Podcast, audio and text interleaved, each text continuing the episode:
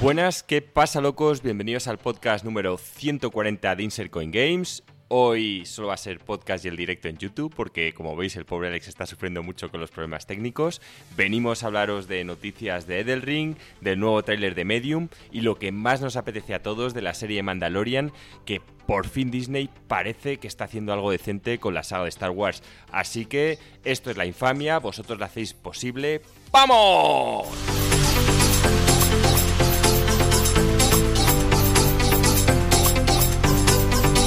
Qué buena, Juaco, tío. Qué ganas aquí de, un podcast. Tú y yo, solos, mano a mano. Sí, hoy, hoy nadie nos va a decir de qué podemos o no podemos hablar. Así que vamos a poder dar rienda libre a una serie que a Alex y a mí nos fascina y puede que si luego nos sobra tiempo incluso alguna cosa más. Y bueno, pues a la hora de comentar las noticias será todo con un punto de vista más riguroso y más certero. Ahí los padres han ido de vacaciones y, vamos a uh, vamos a volvernos locos. Ok, pues tenemos, a ver, tenemos varias cosillas que, que tenemos para hablar hoy. Para empezar, yo diría em, simplemente hablar rápidamente de un comentario que nos vino de No Solo Hacking, gran amigo del canal y experto en todos los temas de hack, que nos habla que la PS5 no tiene web por exploits en la PS4. Es decir, que su argumento, esto lo hablamos hace un tiempo cuando introdujimos la PS5, que... Em, que, la PS5 por alguna razón le habían quitado el navegador web. Tampoco creo que es algo que mucha gente usase, pero eh, aquí pues una puntualización es que posiblemente sea porque varios exploits, varias formas de abrir la consola y, luego utilizar juegos no originales, pues utilizaban el navegador web. ¿Tú qué crees de esto, Juac? No lo sé. Yo de verdad es que el mundo de la piratería, la Play, es algo que no. en lo que no estoy muy metido.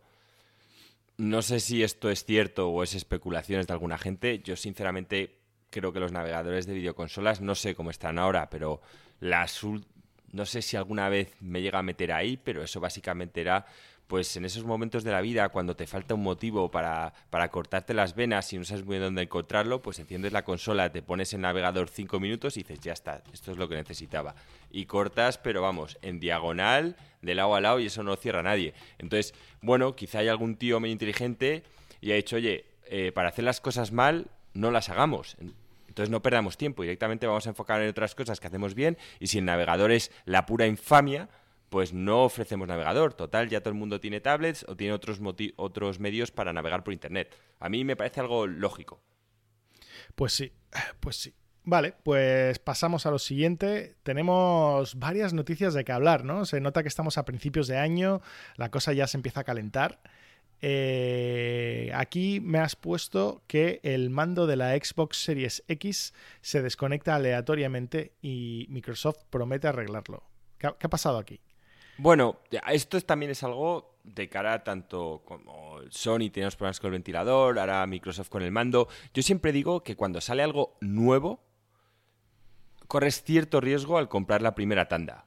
Y son estos pequeños errores. Entonces, pues sí, mm, el mando tendrá un problema, seguramente se va a solucionar, no creo que sea nada como los tres puntos o una irreparable, pero como todo, al que la compra el primero con toda esa ilusión, cuando te comes este tipo de cosas, pues yo creo que te jode un pelín las navidades. No sé con cuánta frecuencia les pasará. También os digo ¿eh? que tengo a gente conocida con la Xbox, entre ellos Marco es uno, que vosotros lo conocéis. Tengo compañías del trabajo que han comprado ni siquiera la, X, la serie S para, para su hijo pequeño, que, que, está encantada porque tiene no sé cuántos juegos con el Game Pass y demás, y no está sufriendo este problema. Entonces, no sé mm, a qué tanto por ciento afecta, pero está claro que si te pilla a ti es una putada.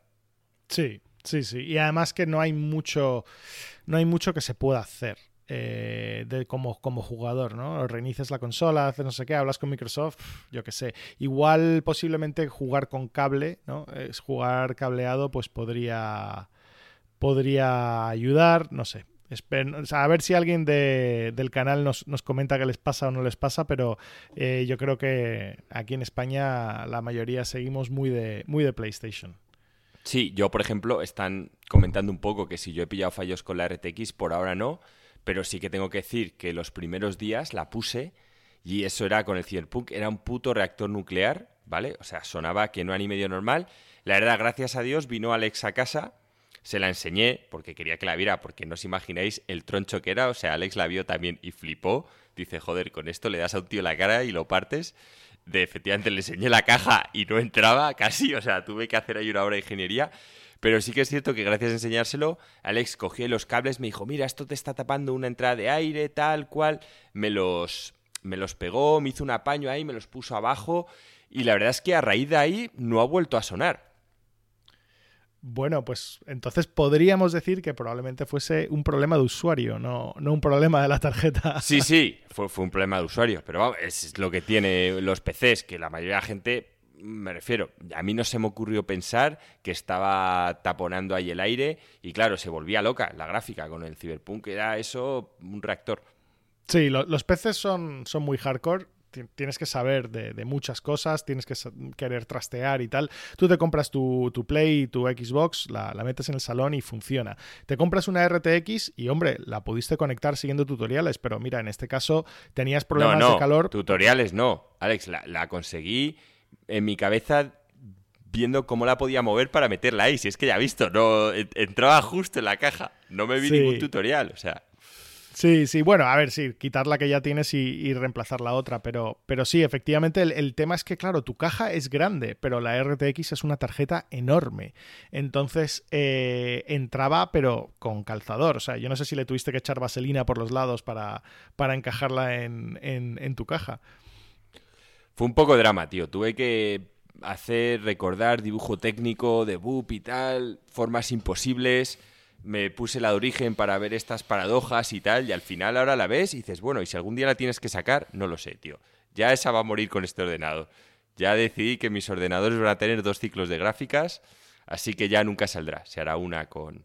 Aunque, aunque tengo que deciros una cosa hablando de las gráficas, que la otra la revendí bien. O sea, la verdad es que también, a diferencia de las consolas, las tarjetas gráficas, no sé si será por la puta mierda de las criptomonedas, pero oye, la mía antigua la vendí por no quería perder mucho tiempo, así que la puse a 110 euros, creo, o algo así, y la vendió, una RTX 1070 de hace tres años.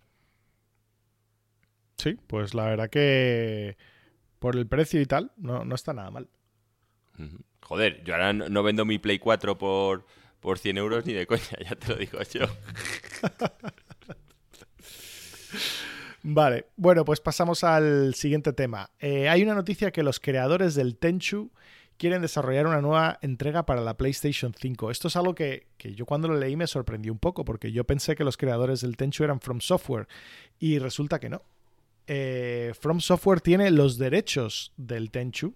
De hecho, intentaron hacer una secuela del Tenchu que fue lo que acabó siendo Sekiro, el juego tan espectacular que me encantó de From Software y a Joaquín un poco menos.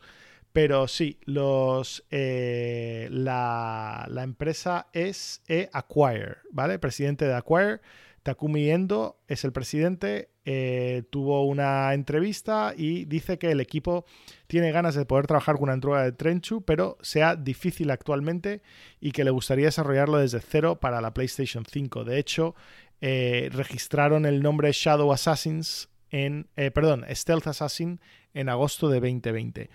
Claro, este era el, último Tenchu que salió, se llamaba Shadow Assassins, con lo cual todo parece ser que quiere sacarlo. ¿Tú qué crees, Juac? A ver, yo creo que esta, me refiero, es una noticia porque lo han querido hacer noticia. Básicamente, creo que los creadores han querido soltar un capote a Sony para ver, porque específicamente la entrevista dice que la quiere hacer para PlayStation 5 a ver si Sony se viene arriba, les coge un poco, ven la fórmula de volver a retomar la franquicia o quizá hacer una nueva. Pero bueno, me huele un poco a vamos a ver si uno grande nos financia el siguiente proyecto. A mí es la sensación que me da, ¿eh? No, no sé a ti. Sí, a mí también. Yo creo que están intentando. A ver, porque es que, a ver, para empezar, ¿cuál es la posibilidad de que ellos puedan sacar un Tenchu? Pues bastante baja, la verdad, porque es que no tienen los derechos. O sea, los derechos los tiene From Software y sí, ellos serán los desarrolladores originales del Tenchu, pero es muy difícil que cualquier empresa ceda derechos. O sea, tú tienes los derechos, los derechos son oro, o sea, los sueles usar o, o no usar, dejar en un baúl. Em, entonces, eh, claro, este tipo de noticia eh, es nada, pues da una entrevista para intentar a ver si pueden crear hype, a ver si presionan a Sony, a ver tal. De hecho, la marca que registraron, que es eh, Stealth Assassin, pues no tiene Tenchu en el nombre, con lo cual lo más probable es que si sacan una continuación del Tenchu va a ser una continuación espiritual. Eh, de nombre no, no, se llamaría Tenchu. A mí me encantaría un, un segundo Tenchu, la verdad. Y a mí me encantó el, primer Tenchu. El, o, cuál fue el que jugamos? ¿El Tenchu 2? No, jugamos al 1, al 2. Yo creo que ha habido tres Tenchus en total. Sí. Y yo jugué a los tres, ¿eh? Y me acabé los tres. Pero me encantaría tener otro, la verdad. No sé si ha habido alguno más de estas versiones infames de móvil o algo, no me voy a meter. Pero me suena que hubo en la Play original 2 y luego la PlayStation otro, en la PlayStation 2. Es, lo que quiero recordar. Y vamos, mm, a mí me, gustaron bastante. Yo es un juego que me fascinaba. Me encantaba lo del stealth, tomarte tu tiempo, cómo te castigaban cuando tenías que atacar cuerpo a cuerpo, porque realmente ves que, es un ninja, tío, y que todo está hecho para ser sucio y tal, y cuando te tocaba un samurái o dos tíos con lanza, o incluso el boss final, ¿eh? Recuerdo muchas veces, Alex, que a mí, de hecho, eso me jodía, que te hicieras una pantalla perfecta y te matara el boss final. Eso me daba por el culo. Sí. eso, eso era, de hecho, el boss final del Tenchu. Yo jugué el 1 y el 2. Y la verdad que el boss final del Tenchu 1 era bien complicado. Además, es un juego donde el combate eh, no era. Estamos hablando de un juego de 1998. O sea, eh, el combate de PlayStation 1, o creo recordar, eh, era difícil. O sea, los movimientos no eran fluidos. No os imaginéis el Sekiro de hoy en día con parries y temas. O sea, era un combate complicado. Y claro, te sale un bicho que es como un demonio enorme que te mata muy rápido y era bastante frustrante, la verdad. Sí, sobre todo porque la pantalla era larguísima, Alex, y a veces era llegar hasta ahí y morir en el boss. ¿Ves? Yo así, en este juego sí quería la opción de poder repetir el boss. O sea, en la medida, si no lo puedes matar mediante stealth, y es un juego de stealth, me parece injusto penalizarte por la parte de combate. Sí, efectivamente, el, de hecho, la última pantalla e, e, esto es interesante en cuanto a diseño de juego, porque casi todas las pantallas las podías ganar eh, utilizando stealth, excepto algunas pantallas que tenían un boss al final. Pero sí es verdad que yo creo que esta pantalla, que era con diferencia la más larga de todas, y que tenía varios encuentros además de combate forzado, que no podías acabar con stealth y no sé qué y tal, o sea, a veces era complicado simplemente llegar al boss. O sea, era como media hora de trabajo y de esfuerzo y tal. O sea, hoy en día es como si en, el Sekiro pues no tuvieses un punto de respawneo medianamente cercano al boss. O sea, es un poco rollo. Igual que en el Hollow Knight yo me quejaba de, algunos bosses que no tenían un, bench eh, cercano yo creo que, es un tema de comodidad al jugador. O sea, déjales que vuelvan a intentar el boss, o sea, volver a hacerte la pantalla. Pero bueno, eso es un tema también de diseño de juego antiguo. Y hoy en día yo creo que la mayoría de los juegos no están, no están yendo por ese camino. Hmm. Sí, y por aquí ya la verdad es que poco más. Muchísimas ganas de ver un Tenchu. La verdad es que me fascinó. Me parecía un poco absurdo lo del ninja, sobre todo el, el hombre, ¿no? Este era los juegos que podías jugar con un hombre o una mujer. El personaje masculino era muy de no, porque los ninjas somos honorables y tal y cual, que yo, bien, no sé quién coño enseñó a este tío a ser un ninja, pero en fin, fuera de eso, el juego me, encantó. Sí, eso de hecho lo que has dicho del ninja me ha recordado a, a una a un dibujo animado de, niños pequeños, que es de piratas y tal, y que, y que tienen como mensajes morales, ¿no? Y que muchas veces, y que uno de los típicos es eh, recordar, niños, los buenos piratas no roban a los demás y tal. Es como que no, tío. O sea, no, eso es exactamente lo que hacen los buenos los piratas. Los buenos piratas, ¿eh? roban mucho a los demás. Sí, sí, sí, sí. Sí, eh, Rikimaru y Ayame. Gracias, Frost, por refrescarme la memoria, es que ya fueron años. Y además, en el de PlayStation 2 me hacía mucha gracia que al final había una pantalla escondida que era como en el futuro. Ibas con Rikimaru y había policías en Estados Unidos. Y los hijos de puta, como era un juego japo, veías que todos los polis eran unos putos gordos, tío. Y además iban diciendo ahí en plan, donuts, donuts, ¿sabes? Buah. Ya, eh, sí, la, la idea de que tiene Japón de Estados Unidos, o la idea que tiene casi todo el mundo de Estados Unidos. O sea, seamos sinceros. Luego vas, tío, y la mayoría de los policías, sí, tienes algunos que están gordos, pero otros están muy grandes, o sea, muy mazados y, y te pueden dar miedo. Eh, vale, pasamos al siguiente, al siguiente tema. Microsoft lanza una encuesta a sus jugadores, a ver si están interesados en las funciones de DualSense del PS5. A ver, Sí, Joaquín. Es una encuesta que han hecho a jugadores de, de los... Han ido a consolas, obviamente, de series S y 6X. Y bueno, Alex, yo creo que todo el mundo, si son sinceros, va a poner que lo ven interesante. Yo veo dos puntualizaciones a esta tecnología, aún no la he probado, ¿vale? Lo primero es que se pueda activar y desactivar. Porque como ya sabéis, a mí no me gusta estar haciendo fuerza con este gatillo. De hecho, me quejo que en muchos juegos la pistola o ciertas armas no me den la opción de poder dejar el gatillo apretado y que sea como un... que se repita con el tiempo. ¿Sabes lo que te quiero decir? Yo, de hecho, en, Sí. en la Nintendo original me compré un mando que se llamaba el, el, el Zipper o el Zapper, no me acuerdo, y que básicamente tenías la opción de poner modo turbo y era como que el botón se está apretando continuamente. Entonces, en juegos como el Jones Squadron, que era un coñazo tener que estar dando de disparar, porque al final es un juego que tienes que estar machacando el botón de disparar durante una hora.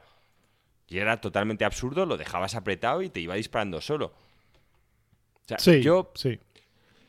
me gusta la tecnología, pero ya sabéis que considero que siempre tienes que dar opciones al jugador. Entonces, me parece estupendo, pero que tenga opción de on y off. Si yo de repente tengo una pistola, habrá en momentos que me apetezca apretar un poco más, sentir el gatillo, y habrá en otros que tenga el dedo cansado y me apetezca estar en, en puto modo automático, que tampoco entiendo por qué no lo ofrece ningún mando, el modo automático. No lo entiendo. O sea, sí que lo entiendo, básicamente es porque el jefe del proyecto no soy yo, entonces siempre la calidad del producto final no va a ser tan buena como si la hiciera yo, pero en fin, es, es lo que hay y me tengo que joder, Sí. como todos vosotros. Sí, sí.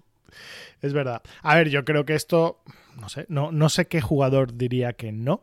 Es decir, ¿te interesa que tengas una forma súper chula, novedosa de cómo gestionan los gatillos y no sé qué y tal?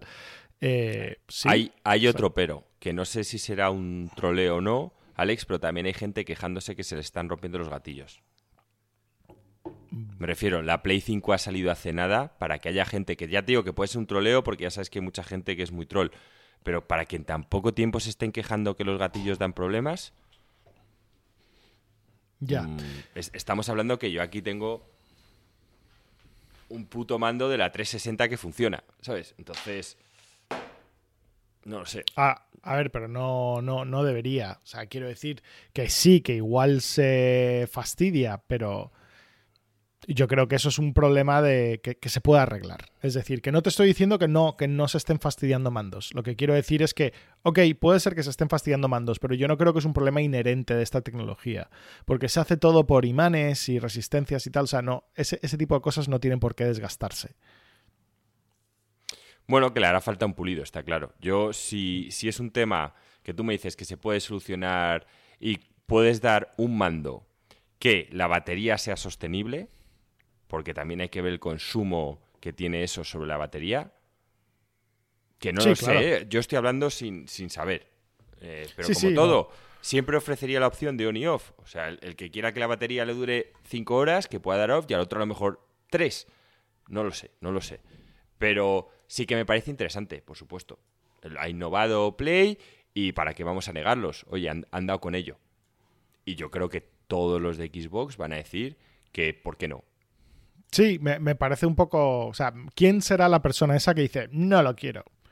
Eh, Un poco raro, ¿no? A mí me parece que es un tema novedoso, es un tema chulo, es un tema que, que bueno, no sé, yo, yo estoy loco por probarlo.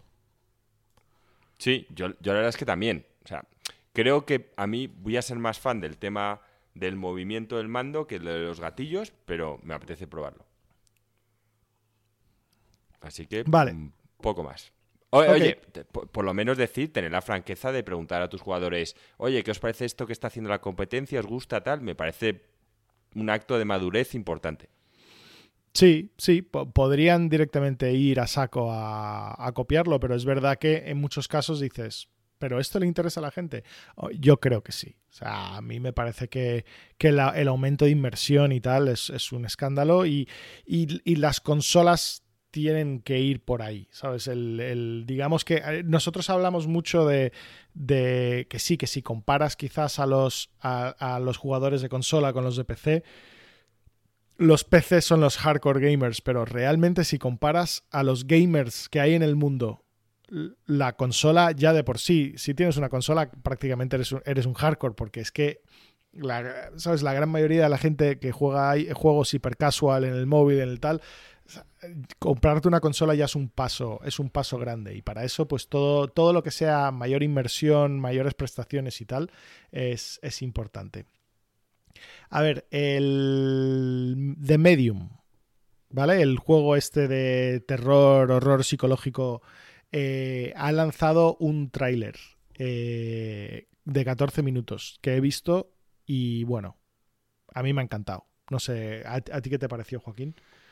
Yo tengo aquí opiniones enfrentadas. He visto una cosa que me ha gustado mucho. Bueno, lo primero, deciros que lo vais a tener en Game Pass, así que lo vamos a jugar yo por lo menos, que lo estoy pagando. La ambientación me ha gustado mucho. Creo que efectivamente va a ser típico juego que te lo va a hacer pasar mal. Las mecánicas. Ahí es lo que me ha preocupado un poco más del vídeo. Yo no sé si han querido mostrar unas sencillas porque no quieren spoilear puzzles y demás, pero lo del tema de manejar los dos mundos, lo de que ella puede hacer como una especie de viaje astral. Lo que he visto me parecían unas mecánicas simples. Creo que da para mucho si se hace bien o si no te quiebras la cabeza va a ser todo como un poco de lo que yo llamaría falsos puzzles. De estos hechos un poco que se saben de sobra lo que tienes que hacer, súper guiados y que no se quieren meter en, la historia. A ver, yo el yo creo que eso tendremos que esperar un poco a jugar. Eh, pero yo el gameplay que he visto me ha parecido súper interesante. Es decir, número uno, el aspecto visual es un escándalo. Es, es chulísimo. Yo no soy nada de juegos de miedo, muchísimo menos de juegos narrativos. Y este juego estoy prácticamente seguro que lo voy a jugar. O sea, me ha llamado muchísimo la atención el mundo, la ambientación, todo. O sea, posiblemente me encontraréis muerto de miedo, pero, pero yo lo voy a jugar. Una cosa interesante eh, es que es un, es un exclusivo de, Xbox. Eh, algo que no habíamos, no habíamos mencionado hasta ahora. A falta de Silent Hill, ¿no? A, falta de Silent Hill, yo no, estoy muy puesto en, los juegos de terror y tal, pero ¿qué tiene, qué tiene ahora mismo PlayStation que, pueda hacer de, este estilo, ¿no? Un juego de terror, o sea, PT se canceló, eh, Silent Hill está un poco flaqueando, no sé si, si tú sabes algo, Joaco, o quizás alguien del chat nos puede decir. ¿Cuál es tu mejor opción si, si, si lo que tienes es una Play y lo que quieres jugar es a un juego de este estilo?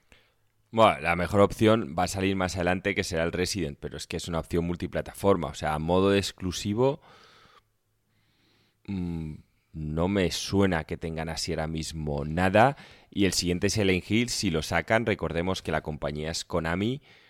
Tampoco sé hasta qué punto deciría si yo fuera Konami hacerlo exclusivo, otra vez. Mm, ¿Por qué? Porque además ahora Konami también vive mucho las máquinas estas de, de tragaperras y demás. Y bueno, eso con el tema de la pandemia da un bajón que flipas. Y bueno, pues yo personalmente, siendo ellos, diría, mira, oye, lo siento, voy a sacar tanto el juego en PC como en Play, como en Xbox. O sea, lo voy a sacar multiplataforma sí o sí. A no ser que te venga Sony ya con mucho metido en el bolsillo, no veo. Sí. Y no sé, ¿se ha caído nuestra transmisión, Alex? No, ya, ya, ya, ya está arreglada, tranquilo. Vale. Pues. Así es como lo veo yo. Pero fuera de Silent Hill, nada. No veo nada en el horizonte. Así.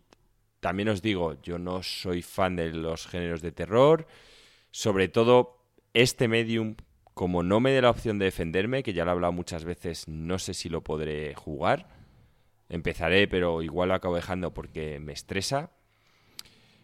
Y yo soy más de survival horror, pero con armas, con recursos, con opciones para poder afrontar los males que te acechan. Entiendo que en algún momento del juego tengas que huir, que en algún momento del juego tengas que admitir una derrota temporal y volver más tarde, pero los juegos que continuamente te tienes que estar escondiendo, que no puedes luchar ni contraatacar, a mí me matan. Sí, a ver, a, ti te gusta el estilo Resident Evil. O sea, que sí, que son de miedo y tal, pero que puedes matar a los zombies. ¿Qué tal? Este juego no parece de ese estilo. O sea, parece mucho más de puzzle, mucho más de investigación y yo no la vi eh, luchar en el, en el tráiler, no sé si me equivoco. ¿Tú, ¿Tú la viste luchar mucho?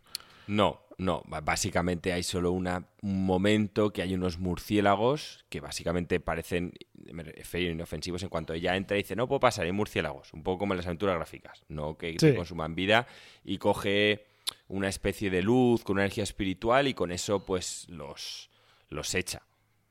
Pero no me pareció un combate al uso. Claro, claro.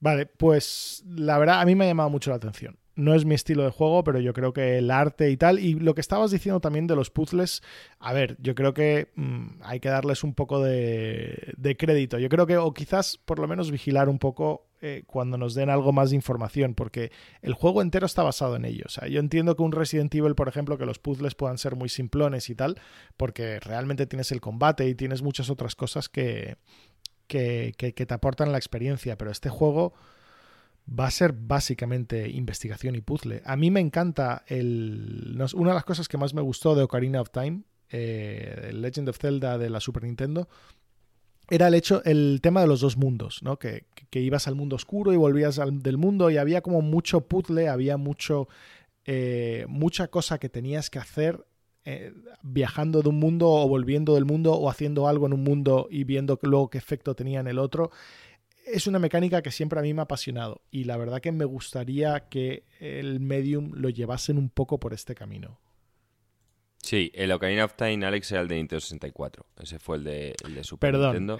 estamos hablando de Link to the solo Para, solo para puntualizar. Sí, a mí decir que Link to the Past me parece los mejores juegos de, de, Zelda y me encantó la dinámica de los dos mundos, de cómo cambiaba, de lo tético que era. Y ya se notaba, oye, y esto Nintendo lo hizo muy bien porque los gráficos de la época tampoco. Pero aquí sí que es cierto que cuando pasas de un mundo a otro y encima en el segundo mundo están los espíritus, que oye, parecen asustan bastante. Y quizá va un poco a lo del sexto sentido que muchas veces puede ser sin querer, ¿no? De que ellos mismos están un poco ahí atrapados y no saben cómo gestionar las relaciones con esta chica con la que pueden interactuar, porque a lo mejor ni saben que están muertos. No sé, eso es lo que más me llama la atención. Ya te digo, el hilo el hilo argumental y la ambientación, que me parece brutal. Ahora, mm, esperemos el gameplay. Sí, sí, sí, sí. Como mencionan aquí en el chat también que el, que el que Game Pass te permite, ¿no? Que el sistema te permite tener el juego ya descargado, simplemente esperando el día de lanzamiento. muchos sistemas ya lo tienen, ¿no? Steam y tal, pero esto es una gozada. O sea, esto es una gozada, no tener que estar descargando y tal el día de lanzamiento con el estrés y qué tal, sino que el momento que se levanta, que puedas empezar a jugar, es que fundamental. Sí, yo lo, pondré, lo pondré luego a bajar. Y bueno, ya os diré si paso mucho miedo o no. yo soy, yo soy muy miedoso ¿eh? para esto, porque cuando un juego está bien hecho, me, meto. Soy una persona de, vivir las cosas, encima ahora viviendo solo en casa pues oye, acojona. Yo recuerdo cuando me llegó el, Resident Evil 7, Alex, me encantó la escena, que justo, no sé si es porque me lo había bajado, era por la noche y tal, y dije, bueno, venga, en vez de empezar mañana, voy a empezar a jugar. Y tío, todo oscuro, solo, la primera parte que entras en la puta casa esa, qué miedo, joder. Dije, no, lo paré y dije, mañana a las 5 de la tarde, ventanas abiertas, luz solar, tío, esto... Vamos. Y Marco, que es súper fan de la realidad virtual, que tenía los cascos y tal, dijo que ni de coña jugaba al Resident. Entonces, bueno, ya veremos esto. Yo sí que he visto cosas, por ejemplo, hay un momento que, que a mí me dan cague porque es tema de espíritus y tal, y que la tía va por un lado, de repente oye una campanita, va por ahí, la bola que va cayendo y al final ves que todo eso son espíritus que simplemente para poder verles te tienes que meter en el, en el otro mundo, por decirlo de, de alguna forma. Claro, claro. Ok, pues nada, yo tengo ganas, yo tengo ganas y vamos a ver eh, si con mi PC de, de mierda lo puedo jugar. Eh, siguiente noticia, el Epic Games compra un centro comercial de 95 millones de dólares para convertirlo en su sede. Eh, esto es una pasada. O sea, estuve mirando el centro comercial que han pillado, se ve en Google Maps, es enorme. O sea, estamos hablando de eh, un centro comercial de 100.000 metros cuadrados. Eh, cuidado. Actualmente incluye viviendas, o sea, incluye de todo ahí. Eso está en Carolina del Norte, que es, vamos, donde, está Epic Games. Epic Games es una empresa Carolina del Norte que aunque no suena como hub tecnológico, sí que lo es. Eh, hay muchas empresas, IBM, tal, tienen muchas, muchas sedes, están ahí. Eh, Así que dicen que lo van a convertir no solo en oficinas, sino como en centros recreativos y de ocio y tal, pero todo para los empleados y tal. O sea, van a ser unas macro oficinas. Es, es muy cantoso. Joder, es que con ese espacio puedes ofrecer hasta alojamiento. Sí, sí. A tus empleados. la verdad que sí. No, no sé si lo van a hacer. Eh, pero lo que básicamente lo que sí recalcan es que el terreno está reclasificado. Es decir, que el, ese terreno se puede utilizar para habitaciones, oficinas y viviendas multifamiliares. O sea que tranquilamente podrían hacer eh, hasta también, como has dicho tú, eh, alojamiento para, para, ciertos empleados. No sé, es un poco, un poco locura. Pero bueno, en principio las noticias son que se convertirá en un espacio de oficinas, pero también en zona recreativa a ver, mm, las, las macro oficinas, eh, hay un dicho en Silicon Valley, ¿no? Que cuando, que cuando una empresa hace como macro oficinas y tal, como justo después empieza a irle mal el tema. Le pasó a HP, eh, le, ha pasado, le pasó IBM, o sea, le ha pasado a muchas grandes tecnológicas, en plan, hacen como estas macro, macro complejos de oficinas y luego es como una señal, es una señal de que están en el punto de que se están mirando mucho el ombligo, ¿no? Que, que no están en un, periodo de crecimiento y tal. Eh, pero no sé, es, es, una pasada, ¿eh? Pero Apple también tiene un tema de estos, ¿no? Tiene el Steve Jobs Theater. Lo acaban de abrir, sí. Lo acaban de, de, terminar de construir. El de Apple, este vale 100 millones el terreno, pero el de Apple creo que en total la construcción ha costado 5 billones, o sea, 5 mil millones de dólares. El terreno, la construcción, las oficinas y no sé qué y tal. No está ah. mal, ¿no? Y eso no es mirarse el ombligo, ¿no, Alex? No, no. Eh, eh, de hecho, la razón que te estoy diciendo esta crítica es porque mucha gente se lo lanzó a Apple en el momento que, empezaron con su gran proyecto de hacer sus macro oficinas. Que de hecho parece un. No sé, si no lo habéis visto, os recomiendo que, os metáis en internet eh, y veáis las oficinas de Apple. Hay un montón de vídeos de gente con drones que pasan por encima y, y te, te, la muestran. Es, es una pasada. O sea, todo toda la oficina, o sea, todo el, edificio fue diseñado por los por Johnny Ive y los diseñadores de Apple. Eh, todo está hecho a medida, o sea, eh, toda la, parece un platillo volador, todo hecho de cristal y, como que han tenido que inventar métodos de fabricación para poder hacer cristales curvos de esa forma. O sea, no hay ni una, no hay ni una sola pieza recta. Para que os hagáis una idea, en toda la oficina no hay un solo cristal recto. Todos los cristales son curvos, todo es curvo. Entonces es como que es una locura, o sea, es, absurdo, o sea, es, tirar dinero en plan a manguerazos. Pero bueno, es lo que hay, estas empresas que, realmente les, les, está yendo muy, muy bien. Eh, el, Epic Games le está yendo de maravilla y bueno, ya nosotros en agosto hablamos sobre la inyección que tuvo de, capital privado, ¿no? Eh, mil, casi mil, mil ochocientos eh, millones de dólares. Mm. ¿Y de qué gana tanta pasta Epic Games? ¿Del Unreal Engine? O sea, no lo sé, ¿de, qué gana tanto? No, no, Fortnite, Fortnite. O sea, el, motor, de, el, motor de, Epic es Fortnite. O sea, eso es lo que les ha catapultado a la estratosfera. y eso es lo que les está alimentando todo lo demás. O sea, sí, el engine es un buen negocio que no están abandonando, pero y de hecho ahora yo creo que lo están invirtiendo extra para intentar hacerse como el, motor eh, default. Por excelencia la eh, empresa. sí, por excelencia y tal. Pero eh, además están invirtiendo muchísimo dinero en el Epic Games Store. O sea, yo no creo que ellos ahora estén ganando dinero del Epic Games Store con todo No, el no, no, si están regalando juegos, y es que es. Sí. Pues, tío, es. No sé, me parece. O sea, ahora mismo, si Epic Games. Digo, ¿eh? No digo que vaya a pasar, pero imagínate que una compañía saca un típico Battle Royale que la parte es que estamos hablando de que Epic Games se va a cero prácticamente. Sí. Sí, por eso están intentando diversificar. Por eso el Epic Games Store, por eso el Unreal Engine, por eso están haciendo de publisher de un montón de juegos. O sea, tienen, tienen varias cosas que están intentando diversificar, pero sí, sí, ellos, ellos están chupando de, de Fortnite. O sea, eso es lo que les da básicamente todo el dinero. Es que es brutal. O sea, es un juego que, tanta gente juega, con tanta repercusión mediática, con todo. O sea, además que la, monetización está muy bien hecha. Yo sé que ahora nuestros oyentes más jóvenes como Ruffer nos van a decir que, que el Fortnite está pasado de moda y qué tal, pero oye, mucha gente lo sigue jugando. Sí, sí, yo es que nunca lo he llegado a jugar, pero en fin. Eh, madre mía, la de pasta que da. O sea, es impresionante. Porque al final, oye, comprar ese centro comercial. Hacer... Ah, en una parte me gusta que están haciendo, no lo del centro comercial, pero sí lo que dices tú, de invertir en otras cosas por decir, oye, cuando esto deje de dar dinero, que podamos tener un plan B. Y a la tienda le han metido, están entrando a lo grande, a base de regalar juegos, en plan de decir, tío, a golpe de dinero. Sí.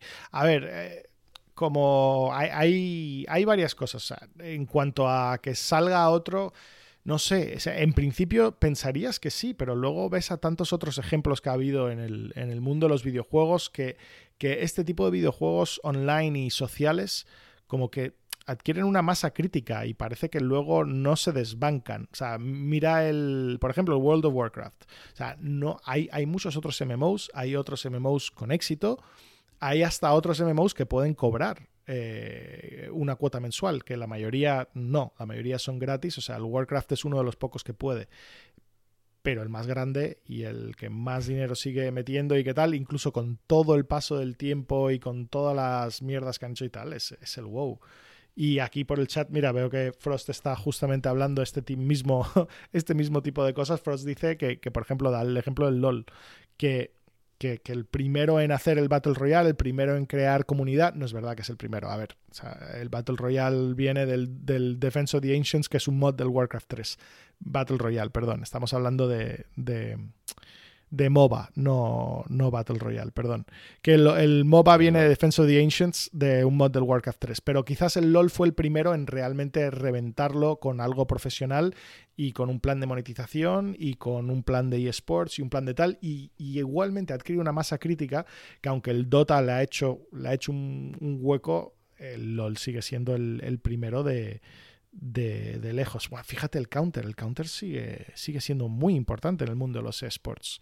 Hay, hay un montón de shooters online que están intentando hacerle mella, entre ellos, pues mira, el propio Valorant que ha surgido hace poco. Pero no sé, quiero decir que quizás si te das cuenta, el Fortnite que, que parece que, que, hay, es un poco como lo que experimentamos en el Warcraft, que ya que, que, que te pones a jugar no tanto por jugar, sino porque están todos tus amigos ahí. ¿no? Es, un, sitio, es un destino. Ha llegado a esa masa crítica de gente que, lo hace tan potente.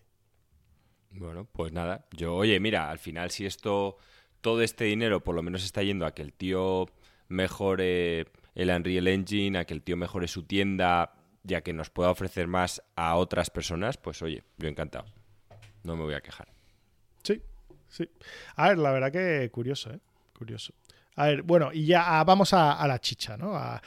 lo hemos puesto al final para que oigáis toda la broza antes de lo que realmente nos tiene apasionados, el Elden Ring. Se filtran supuestos detalles del juego de From Software. Esto, esto es caliente. este es el juego que todos estamos esperando. Todos los frikis del Souls, todos los, los que siguen el Sekiro. Eh, así que Vamos a ver, ¿qué nos cuentan un poquito? Em, Elden Ring, que oficialmente el, el tráiler no nos ha mostrado nada. Eh, eh, no sé si os recordáis, ¿cuándo lo lanzaron? ¿En los VGA? El, el primer tráiler del Elden Ring. Fue por allá. De este año no, del año pasado. Del 2019, efectivamente. Sí. Y se veía, nada, es que era todo cinemático, muy bueno, sí que se podía intuir esa mitología nórdica, que encima estábamos con lo del God of War, pero poco más. Sí, Sí, pues el básicamente el Elden Ring es el supuestamente el próximo juego de From Software. El, el guion y el mundo se está haciendo en colaboración con George R. R. Martin, que me alegro que tenga tanto tiempo para hacer tantas cosas en vez de acabar mal los malditos libros. Pero tú crees que él está a ver, Alex, yo te pregunto, sinceramente, ¿crees que este tío está activamente participando o le han dicho, oye, mira, te pagamos X, vienes aquí, te hacemos un buffet, te haces un par de fotos, dices que tú estás escribiendo esto y lo que nos das es publicidad. O sea, ¿tú de verdad crees que están pagando el trabajo o la publicidad? No, no, sin duda le están pagando el trabajo y, y, él está involucrado, porque este tipo de cosas no las haces así de, de, de lo otro, ¿no? Lo, lo haces eh, yo estoy seguro que los de From Software son fans de su mundo, han sido inspirados eh, por Juego de Tronos en muchas cosas eh, y, les apetece trabajar con, con, él. O sea, esto es muy típico, ¿no? al final tú tienes tus influencias, todo el mundo, en todo, toda pieza de arte y el juego como arte es, también tiene muchísimas influencias. Tú siempre estás influenciado por todo lo que has consumido, películas, revistas, libros, tal. Y entonces todo esto eh, lo, combinas y sacas algo nuevo y tuyo, pero que realmente tiene muchas mezclas y muchas influencias. Y poder trabajar con uno de tus creadores favoritos es, siempre, siempre un plus muy grande.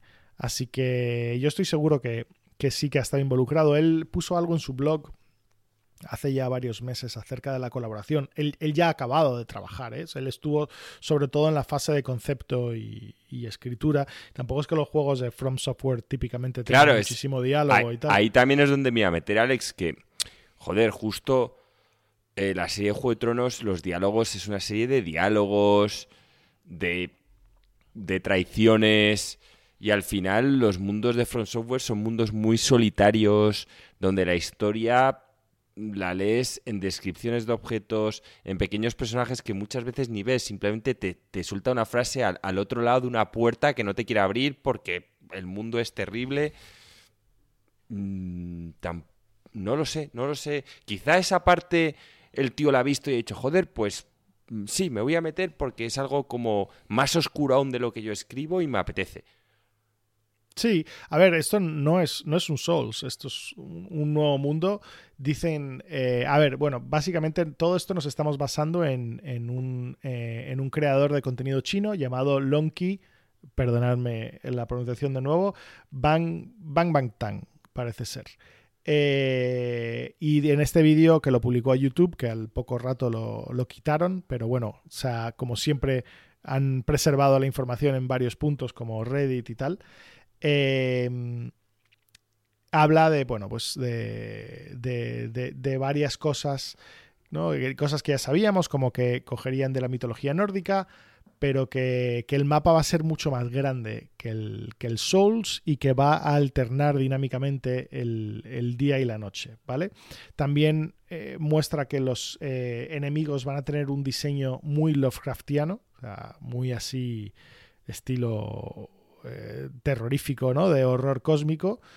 Y que, el estilo visual va a parecerse más al Bloodborne que, al Souls. Eh, habla de un par de facciones distintas y tal, y que también que lo que es el desarrollo del juego ya está completado en la primera mitad del 2020 y que están en la etapa de pulido. Eh, y está convencido que, se va, que se va a lanzar en, a lo largo de este año. A ver, From no ha confirmado ni ha desmentido nada. Estamos hablando 100% de rumores de un youtuber chino. Pero eh, son, son un poquito más de información que lo que ya teníamos. Yo aquí veo cosas un poco contradictorias también. Porque al final, a mí, de todos los mundos, el de Bloodborne es el que más me gusta. Me parece el más tétrico. Los Souls originales tenían más que ver un poco con Berserk y es cierto que el Bloodborne sí que tira un poco más a lo de Lovecraft, de terror cósmico, de cosas un poquillo más raras. Pero claro, en el momento que tú me dices, yo veo que encaja mucho mejor la mitología nórdica con los Souls convencionales que con el Bloodborne, en cuanto al tipo de enemigos y demás. Pero oye, yo encantado, si el Bloodborne ya sabéis de aquí que de, de la saga Souls es mi favorito, y oye, si lo han basado más el combate y la ambientación en lo que es el Bloodborne, pues eso que es algo ganando. A pesar de que creo que lo nórdico, mm, hombre, teniendo en cuenta que no soy nórdico y quizá eso se, pueda ver que me puede fallar un poco, pero por lo que he visto siempre de mitología nórdica en series o he leído o estudiado en historia, creo que era un poquito más parecida a la europea, que al final es el norte de Europa, pero bueno, no lo sé cómo lo ves tú, Alex la, mitología nórdica da para muchísimo y es una mitología muy rara. O sea, lo que nos llega de God of War y de, otras cosas es, es, como una versión muy light. Si, te lees un poco los, los, los, mitos originales y tal, son, son bien raros y pasan todo tipo de cosas súper turbias y tal. Es, es una mitología chula que da para mucho, pero yo no creo que va a ser God of War en cuanto a mitología nórdica. Creo que va a ser una lejana inspiración. O sea, yo los mundos de From Software los veo algo siempre muy propios y yo no creo que vayan a renunciar a ello para meterse estilo Assassin's Creed Vikings en un, mundo o una mitología eh, prehecha. O sea, una cosa es que se puedan inspirar y otra cosa es que se vayan a, dejar cerrar, sobre todo si están hablando de monstruos Lovecraftianos, eso no, encaja con la mitología nórdica en ningún lado. Bueno, pues sí, espero también eso lo dices, que al final toman referencias y luego van creando un mundo propio, que a mí me, suele fascinar.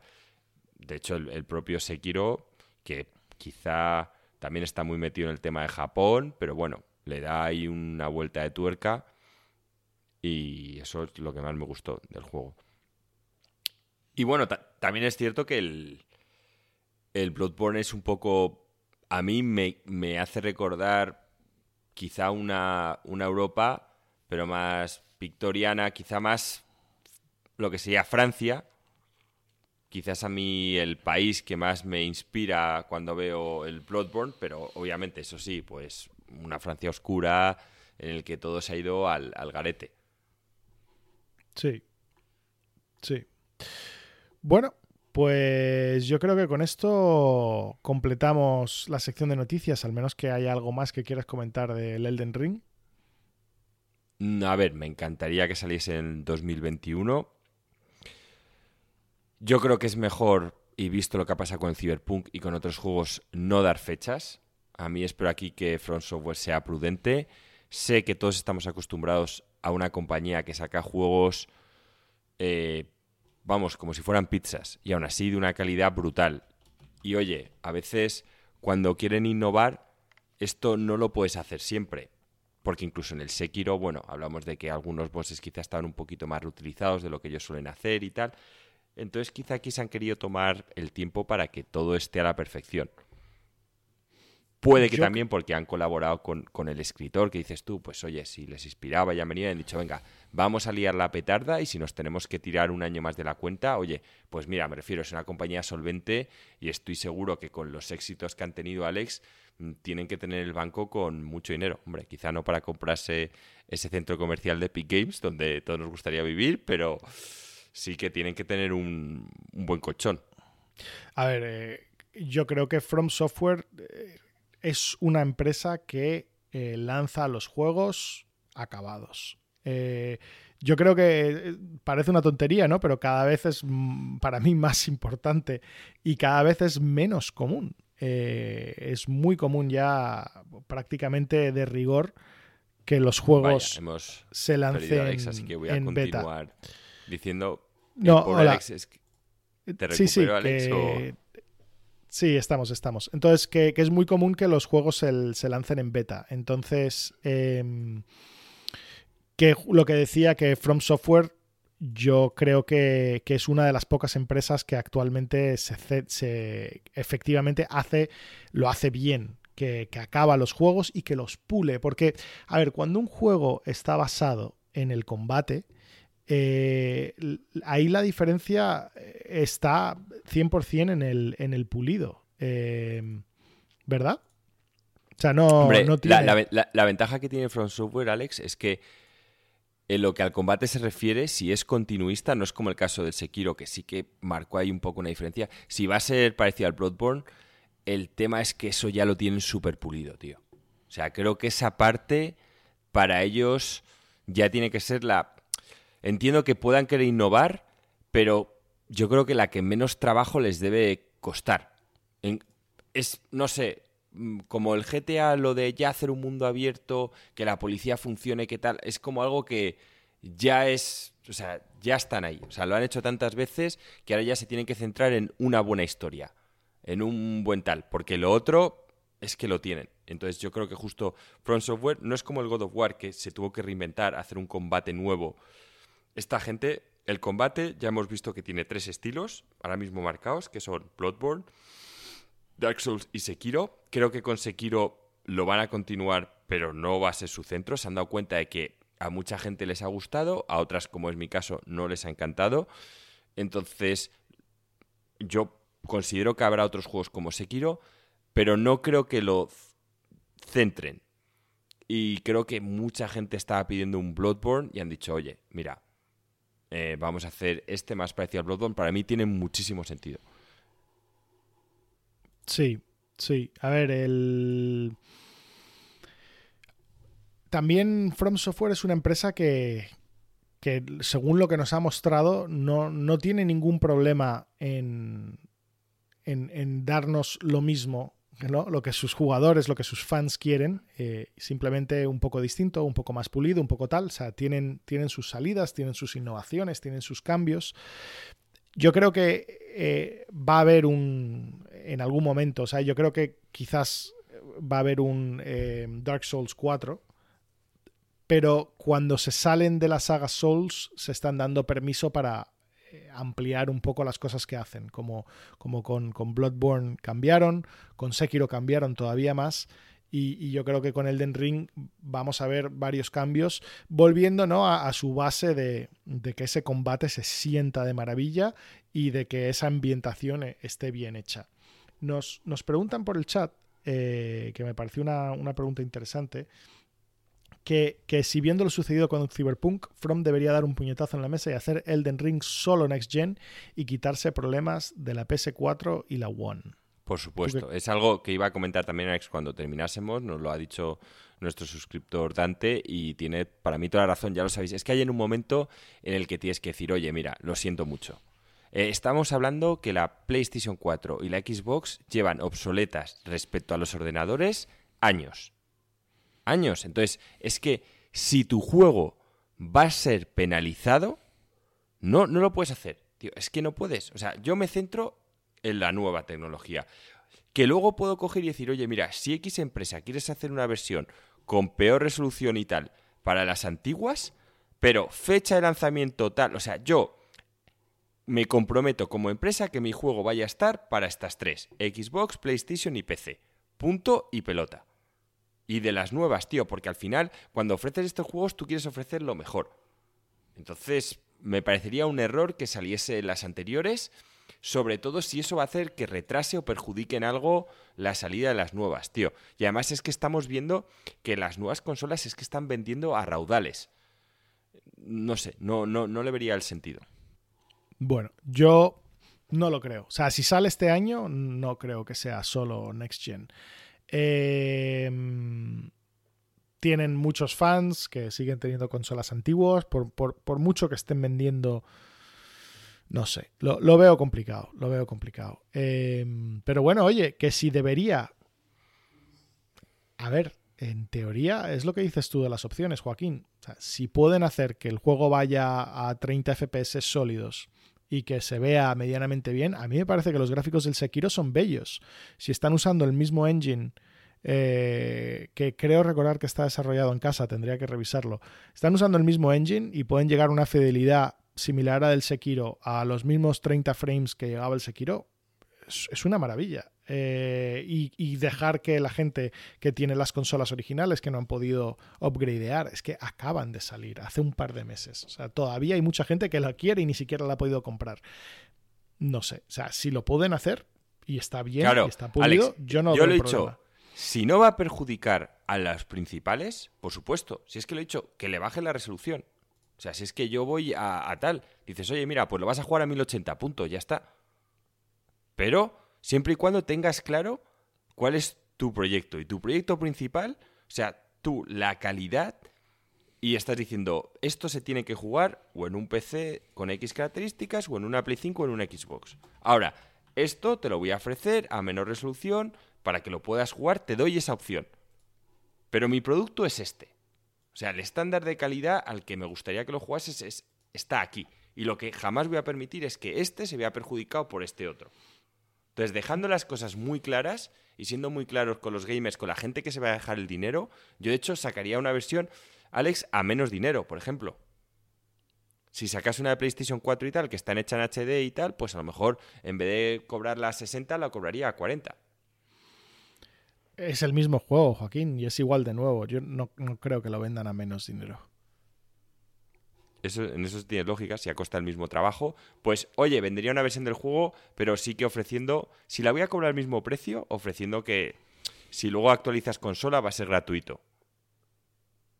Sí, o sea, vas a poder jugar a la versión gratuita y ya está. Eso es algo que están haciendo mucho en, ¿cómo se dice? En, con los Xbox, los los exclusivos de Xbox y tal, está empujando mucho Microsoft el tema de que si te la compras en una versión y, hay una versión mejorada en la consola nueva, que automáticamente la tengas. O sea, es lógico. O sea, de hecho yo creo que a los gamers, y, porque no somos tontos, nos molesta mucho comprar algo y luego decir, no, es que este mismo algo, pero en la consola nueva te vale más caro, tal. Eso, eso es algo que causa muy mala impresión. Eh, y no creo que, que debería ser la norma. Así que nada, esperemos, esperemos que, lo hagan. Bueno, ahora sí. Eh, dejamos el Elden Ring detrás. Eh, es un juego que, como ya habéis visto, eh, estamos muy hypeados. Os hemos traído muchos rumores más que noticias, pero, pero bueno, estamos a principio de año, la cosa todavía está arrancando y, esto todo son cosas que nos, que nos apasionan. la verdad que el Elden Ring le tenemos unas ganas brutales. Así que ahora vamos a hablar del Mandalorian. Es una serie de Star Wars, para el que no lo conozca. Bueno, primero Alex avisa de los spoilers. Sí, sí, es exactamente, es exactamente lo que estoy haciendo. Y para todo el mundo que nos está oyendo, a partir de ahora y hasta el final del podcast, vamos a hablar de Mandalorian, vamos a destripar absolutamente todo lo que sucede en todos los capítulos de la primera y la segunda temporada. Así que si es una serie que queréis ver y eres una persona que te molestan los spoilers, recomiendo que este momento os desconectéis. Sabiendo que tenéis que ver la serie. O sea, es de visionado obligatorio, muy recomendable, de lo mejor que estamos viendo en Star Wars, así que os recomendamos que os desconectéis porque tenéis que ver esta serie. Efectivamente. Eh, nos encanta, eh, os, damos un, pequeño adelanto de lo que vamos a decir. Nos encanta la serie.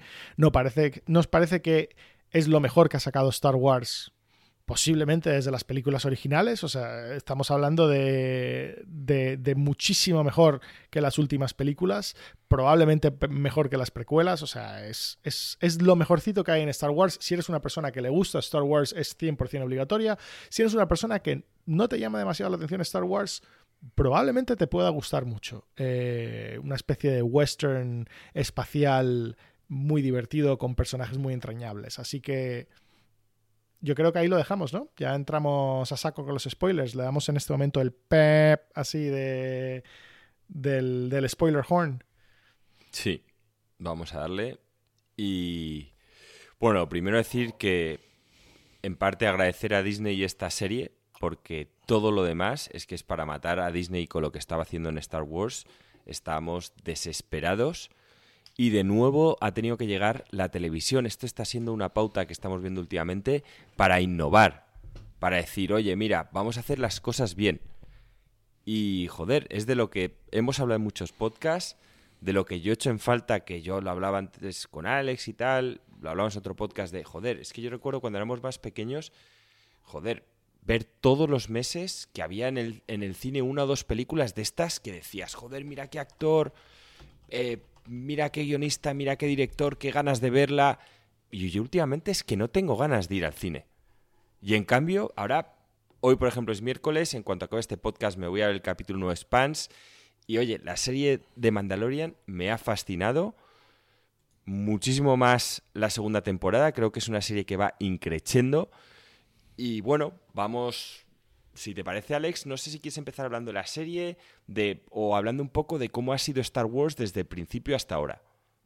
Sí, vamos a dar una pequeña recopilación de, Star Wars, ¿no? Star Wars están las tres películas originales, el episodio 4, 5, 6. No, no creo que voy a sorprender a nadie cuando digo que creo que son magníficas películas, obras maestras, han influenciado muchísimo todo lo que ha venido después. Eh, es, es, algo totalmente épico.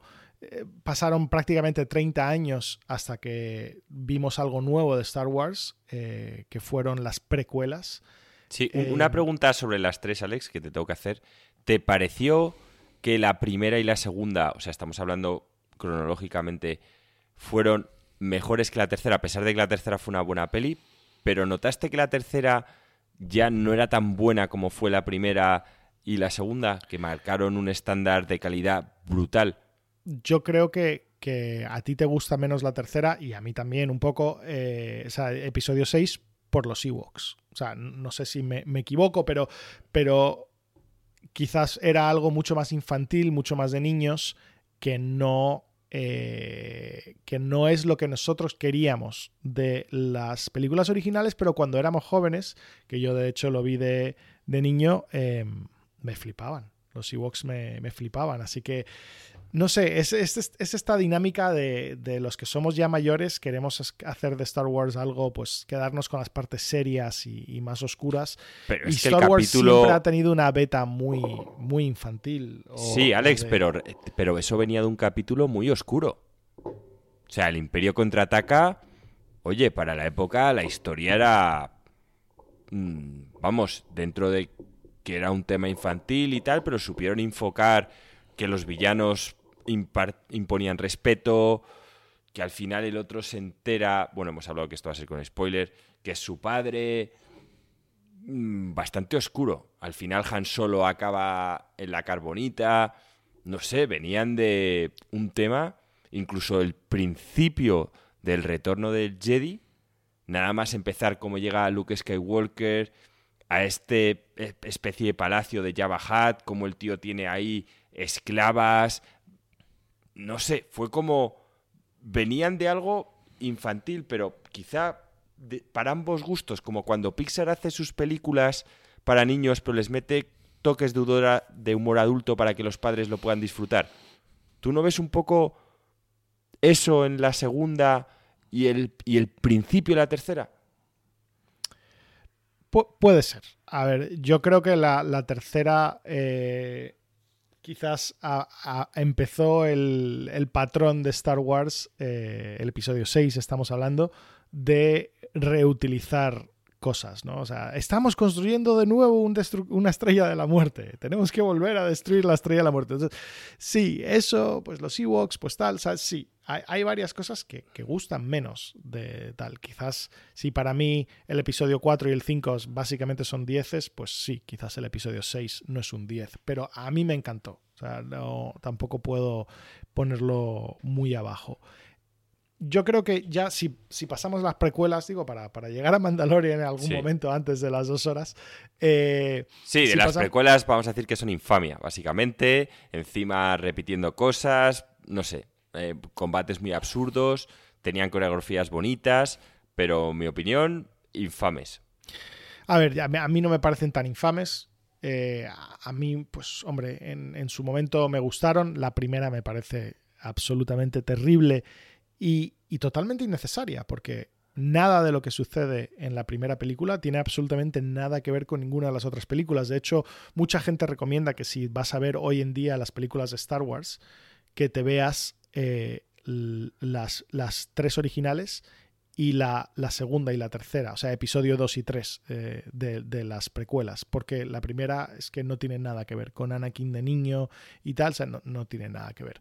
Eh, a ver, combinamos pues una actuación regular con, con unos intentos de, de, hacerlo absolutamente todos por efectos especiales CGI y, y con con quitar el, el, mundo de Star Wars en un mundo, ¿no? Donde una de las cosas tan importantes que decían, yo, yo quiero que un, un, sitio de naves espaciales sea igual que una parada de camiones. O sea, ese era uno de los grandes cambios. Estamos hablando de un momento donde la ciencia ficción, todo el mundo pensaba en el futuro como esto, que era todo brillante y todo limpio y todo blanco y todo el mundo vestido en monos plateados en plan super futuristas. Y, y este fue quizás uno de los grandes impactos de decir, no, quiero aceite en el suelo, quiero vehículos sucios, quiero, quiero todo, todo esto. Pero bueno, eh, esto se perdió muchísimo en, en, las precuelas, ¿no? Donde nos vuelve a mostrar esa ciencia ficción de los años 50, 60, donde es todo brillante y, pulido. Eh, Así que nada, no sé. Así que tú piensas que son infames. Yo, a, a mí no me parecen infames. De hecho, la, la, tercera hasta me gustó. Pero bueno. A ver, la tercera, lo... no voy a mentir, Alex. El combate final es brutal. Los combates de espadas me encantaron. Pero en la tercera vi una transformación de Anakin Skywalker que no tenía ningún sentido. Sí, digamos que narrativamente no. Ahí es cuando se empieza a ver que, que, que quizás no sé, flaqueó un poco el, el tema narrativo. Eh, digamos que la transformación no, no la hicieron creíble, no nos, no nos, dieron el viaje de los personajes correctamente. Y puedes culpar la actuación de Hayden Christensen, puedes culpar a la dirección y el guion. Yo creo que todos tienen un poco de culpa. Por aquí Frost discrepa de mi forma de, de machacar la, la primera película de las precuelas, porque el episodio 1 tiene a Darth Maul y Darth Maul luego da paso a series como Clone Wars y lo demás. Sin duda, yo os diré lo siguiente, nosotros ahora mismo estamos diciendo que las precuelas son infames con el tiempo, pero yo recuerdo haber salido de la primera precuela con un subidón en plan de esto es increíble y efectivamente gran parte de ello era por Darth Maul. O sea, tú ves los combates de sables láser de las películas originales y estamos hablando de películas de los años 70, ¿vale? O sea, estamos hablando de combates torpes y lentos y tal. Y el combate eh, de Darth Maul en la precuela se ve cine moderno, ágil, saltos, rápido, eh, efectivamente mola. O sea, digamos que empieza a entrar en algo que mola, aunque sigo pensando que la historia se la pueden ahorrar perfectamente y podrían haber hecho a Clone Wars sin necesidad de, poner esta, esta película. Pero bueno, eh, vamos a aprovechar para hablar un poquito de Clone Wars y de las, de las demás series Clone Wars. Eh, no sé si tú la has visto, Juaco. Yo, yo he visto parte, no me la he visto entera. No, sé que es una serie de dibujos, pero no, no la llega a ver. Pues que te cuenta un poco la transición que va entre la segunda película y la tercera, ¿no? Efectivamente. Eh, y es un escándalo. Eh, a, a, todos.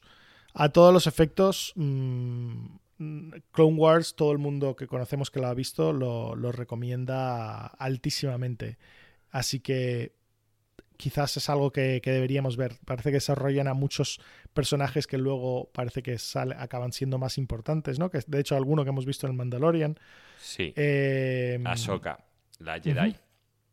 Sí, así que hay, hay, mucho, hay mucha chicha, sale más el General Grievous, o sea, de hecho, cuando tú, eh, hay, hay, cosas que de repente tú ves la tercera película y te aparece General Grievous ahí que no sabes si es un robot, si es un Jedi, que tiene cuatro brazos, con sales láser y tal, y dices, ¿de dónde sale este hombre? No ha salido en ninguna otra película y lo matan en tres minutos y tal. O sea, sí, supongo que si sigues a Clone Wars y tal, tiene más sentido, pero, pero yo creo que no deberían hacer esto con las películas, ¿vale? O sea, creo que las películas no deberían forzarte a ver otras series y otras cosas para enterarte de, de qué cojones va el tema. Pero bueno. Eh, nada, pues dejemos eso ahí. Vamos, quiero hablar un momentico eh, sobre el universo extendido eh, de Star Wars. Star Wars dieron licencia a muchísima gente a, a escribir libros. La primera trilogía que salió fue de un escritor llamado Timothy Zahn, eh, que es buenísima.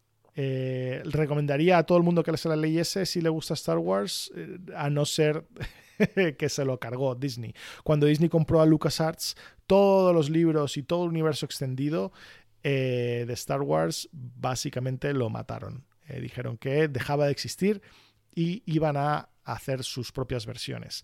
Eh, mola, es un universo fan muy divertido eh, y que, bueno, que se ha encargado para reemplazarlo con sus propias películas.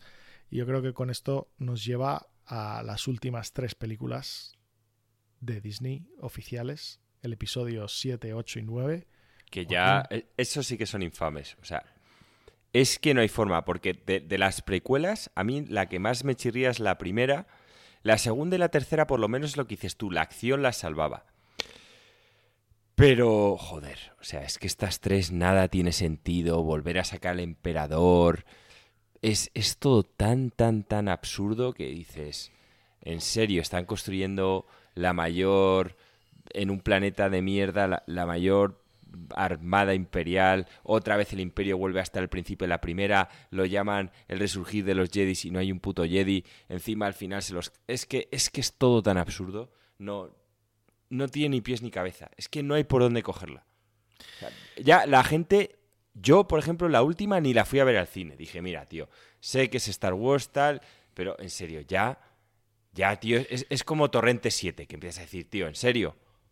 Yo yo, Joaquín, estas últimas tres películas, con pocas películas he tenido tantas ganas de verlas, las he visto todas en el cine y cada vez me moría más por dentro. Em, yo creo que las mejores imágenes y las mejores escenas prácticamente de Star Wars a nivel visual, sin duda son de estas tres películas. Son, son un escándalo visual. Em, el, hay escenas que, se te quedan en la memoria como el, combate sobre en el planeta rojo con, con, Luke y el imperio, el combate entre entre en, en, medio de la tormenta con, entre las olas y tal eh, el rey escalando dentro de un, de un destructor estelar eh, que, que, que, ha, que se ha chocado en el desierto o sea, ¡pum! O sea, efectos especiales increíbles. La combinación de, CGI con,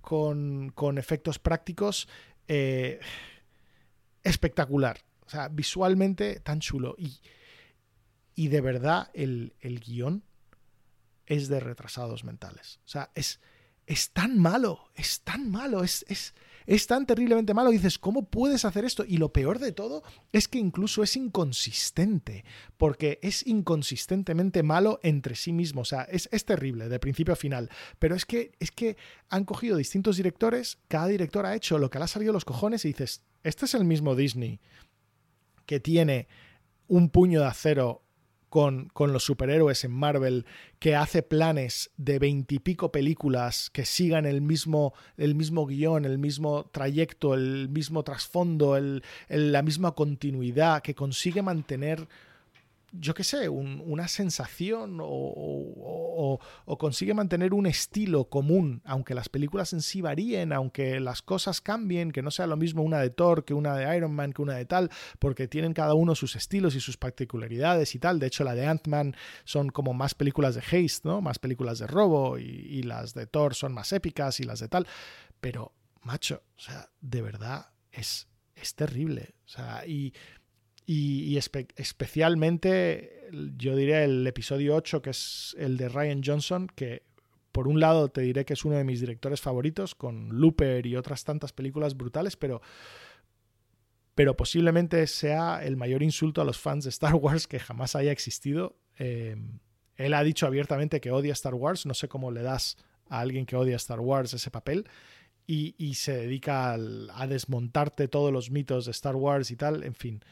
Eh, es, es, un escándalo. Y, JJ, que, que sí es un gran fan, pero hizo lo mismo, Hizo lo mismo. Exacto. O sea, la, última película vas a verla y claro, yo entiendo que a un niño le, pudiese gustar, pero dije, coño, si me han puesto la misma película escena por escena que el capítulo 4, es lo mismo. Donde muere Obi-Wan, muere Han Solo. Es que, es que todo es igual. Sí. A ver, hay, mucha gente que ha dicho que, eh, que, Star Wars no es ciencia ficción, realmente es, fantasía, es fantasía. en, un ambiente espacial. Y yo diría, vale, está bien, o sea, se, puede considerar, es un tema de semántica, ¿no? Pero, pero igualmente, sea fantasía o sea... Em, eh, me, escuchas, ¿no?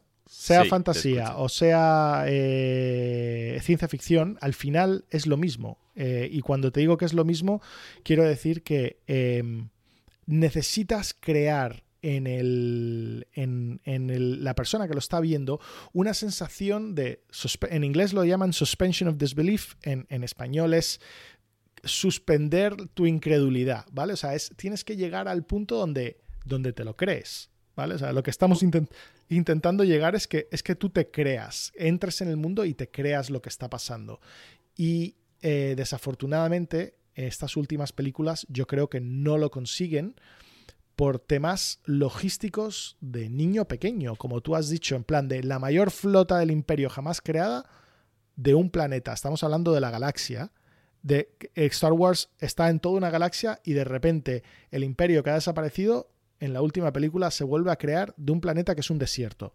¿De dónde salen los soldados? ¿Quién los está entrenando? ¿Dónde están las fábricas? ¿Dónde están las, navieras haciendo una flota de destructores estelares? Es que, es que nada tiene sentido. O sea, nada tiene sentido. Eh, y yo creo que, a un nivel muy básico, eh, a un nivel muy básico, esto es algo que te, que te choca. Y, a cualquier persona, aunque quizás no lo pienses, ¿no? Aunque quizás lo que estoy diciendo yo ahora suene un poco friki y tal, y dices, ¿quién va a estar pensando en logística y tal? No sé qué.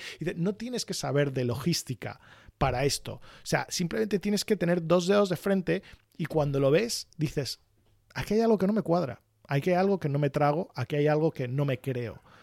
Y, y son estos pequeños detalles de tienes que hacer que el mundo sea consistente entre sí mismo. A mí me da igual que haya un mago que, que, que, haga que los sables láser floten y que existe un tema llamado sable láser que puede cortar cualquier cosa, eso me lo creo. Lo que no me creo es que crees un ejército de la nada, ¿vale? De, que el imperio haya desaparecido y que de repente vuelva, vuelva a aparecer. Eh, de que lo de que en con la resistencia igual Alex con la resistencia cargan a toda la resistencia y en la siguiente película vuelven a estar todos eh, igual o sea, en el episodio 8 al final del episodio 8 ya no hay queda resistencia. no queda hay una sola nave solo queda Rey y, pocas personas más y eh, ¿qué, o sea, ¿por qué? luego nos tenemos que creer que en la 9 vuelve a haber resistencia o sea ¿qué, es esto? ¿Qué, qué, desastre es esto? O sea, en fin, yo creo que no tenemos que seguir hablando de esto y deberíamos pasar a hablar de Mandalorian, Porque, madre mía, podríamos estar quizás eh, hablando horas de esto y hablar de algo malo es desagradable. O sea, a mí no me gusta. A mí no me gusta decir que algo es una mierda. Sobre todo cuando es algo que le tengo tantísimo cariño como Star Wars. O sea, yo no disfruto, en plan, cagándome en las nuevas películas y diciendo que son un desastre. Al revés, a mí me, gusta hypearme de las cosas, me gusta estar feliz con las cosas, pero es que es, muy difícil. Eh, es muy difícil sacar nada. Eh, hay, que, hay, que, ir alcoholizado al cine o drogado o algo así. Si no, creo que no se salva. Bueno, y con esto llegamos al punto importante y es que Star Wars le dan la serie al John Favreau y parece que le han dado como bastante libertad y es decir, este proyecto es tuyo, y el pavo ha dicho, vale, tengo una visión, tengo temporadas, tengo dinero. Y lo que empezamos a ver es una primera temporada con un gran actor que va enmascarado toda la temporada prácticamente. Es, increíble, o sea, cómo coges un actorazo, pero actorazo increíble como Pedro Pascal, ¿vale? Y tienes toda la maldita serie con un casco encima que no se le ve la cara en ningún momento. O sea, y esto ya no es la máscara de Bane, es que no le ves ni los ojos ni nada, es increíble. Sí, y yo vi ahí un primer que, bueno, te sacan ahí un Baby Yoda, que de marketing esos han brillado pero que la verdad es que pega con la historia, mola el personaje, mola la conexión que hay entre los dos. Y bueno, simplemente la primera temporada la historia avanza un poquito más lento de lo habitual, pero sí que ves que hay una historia que avanza. Eh, la ambientación mm, me encanta, me encanta esos escenarios donde ves ahí que el imperio ha sido vencido y está un poquito en decadencia, esa balanza que ves que está a favor de la resistencia, pero que parece que al imperio aún le quedan fuerzas para poder dar un, golpe, ¿no? Y este personaje a priori neutral, que es Mando, que básicamente es un cazarrecompensas y se dedica a hacer, bueno, pues básicamente eh, las misiones de la gente que esté dispuesta a pagarle más, pero que en un momento dado se encuentra con este bebé, que es de la especie de Yoda, a la que personalmente no sé de dónde coño salen los, los Yoda. No sé si alguno lo sabéis. Dicen que nacen de la fuerza. Yo no lo tengo claro de dónde vienen, pero bueno, está ahí. Y bueno, eh, al principio él tiene un encuentro en el que vemos a Mando luchar con una bestia, que mola bastante, es un combate bastante épico. Y en un momento en el que la bestia empieza a ganar, pues este Baby Yoda utiliza la fuerza y gracias a eso Mando consigue derrotarlo. Y joder, es que al final le, dan una pedazo de armadura que mola un huevo. Es un poco como en un juego de rol que el tío mata al boss y llega. Y esta armadura, porque todos tenemos un poco la armadura de Boba Fett, que yo se lo decía a Alex, que para la época estaba bien, ¿vale? Yo entiendo que molaba en la época porque las comparabas con los Stone Troopers, que parecían plástico de verdad, y veías la de Boba Fett y molaba bastante, pero es que ahora la que le ponen a mando es brutal. O sea, de verdad parece que ha habido un rey enano, ha cogido ahí el Berska, es como llaman este metal, y ha empezado ahí como si fuera Mithril a hacerle la armadura más mítica que hayamos visto en muchísimo tiempo. Sí. Sí, a ver, eh, eh, sí, yo, yo creo que no, eh, esta serie nos encanta. Yo creo que las razones que nos encantan van a que es una buena serie. O sea, que, es una. Ahora os explico qué quiero decir con esto, pero lo que quiero decir es que eh, es una serie que es Star Wars, pero no por ser no se basa en ser Star Wars para que te guste, ¿vale? Es una serie con personajes muy definidos, arquetipos muy definidos y, una buena historia que contar en estilo western.